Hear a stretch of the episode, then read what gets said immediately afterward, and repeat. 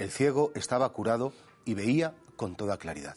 Es curioso, el milagro que hoy vamos a escuchar en el Evangelio no es un milagro instantáneo, es un modo de hablar, sino que Jesús hace una primera curación, el hombre dice, bueno, que ve, pero un poco borroso, y hace una segunda curación y al final es cuando ve con toda claridad.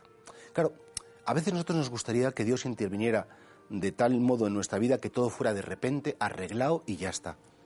Cuando nosotros somos temporales, Dios cuenta con el factor tiempo y en ese sentido, bueno, pues, pues Dios cuenta con el tiempo y que hay cosas que no se pueden arreglar instantáneamente, sino que necesitan de experiencias, de perseverancia. Y por eso nosotros no podemos como pedirle al Señor, Señor, arréglalo todo ya, arréglalo todo ahora. ¿No? Señor, bueno, pues tú verás. Si una cosa tiene que ser detrás de otra, pues a veces hay que insistir y hay que perseverar eh, pidiéndole al Señor, Señor, te sigo pidiendo esta cosa, me parece que es muy importante, me parece que, pues que, lo necesito y así pues esos milagros de Dios son milagros que se, se realizan a través de los años y bueno, el gran milagro es que nosotros perseveremos también pues pidiéndolo, insistiendo, sin desanimarnos. Es propio de los niños eh, pues, pues querer que todo pase ya. De hecho, cuando tú te montas en un coche con los niños pequeños, eh, en cuanto han pasado cinco minutos, lo primero que preguntan es ¿y cuánto falta? ¿y cuánto falta? Como creyendo que todo tiene que ser un instante. Y no, para efectivamente, para ir a lo mejor de Madrid a Cádiz o para ir de, Barcelona a, Sevilla, pues, pues hay que echarle muchas horas. Dios cuenta con el tiempo.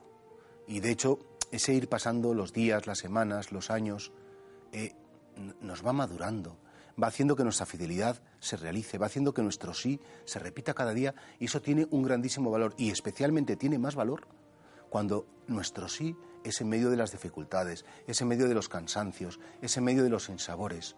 Y a veces nos podría incluso parecer, Señor, pero es que no actúas, es que tengo las mismas debilidades de siempre, es que me equivoco como siempre. Y sin embargo el Señor dice, bueno, pues no te preocupes. Si a mí lo que me gusta es que desde tu debilidad, desde tu pobreza, desde tu fragilidad, pues que me sigas diciendo que sí.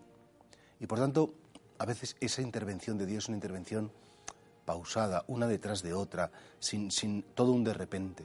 A veces cuando vemos, por ejemplo, la vida de los santos, no, San Agustín se convirtió y a partir de ese momento ya nunca le salió nada mal y todo fue buenísimo. Dices, pues no.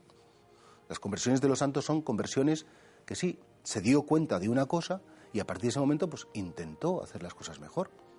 Por eso que no tengamos como esa prisa eh, del niño pequeño, sino que sepamos que Dios hace una cosa detrás de otra, cuenta con el factor tiempo para nuestra felicidad y para nuestra santidad.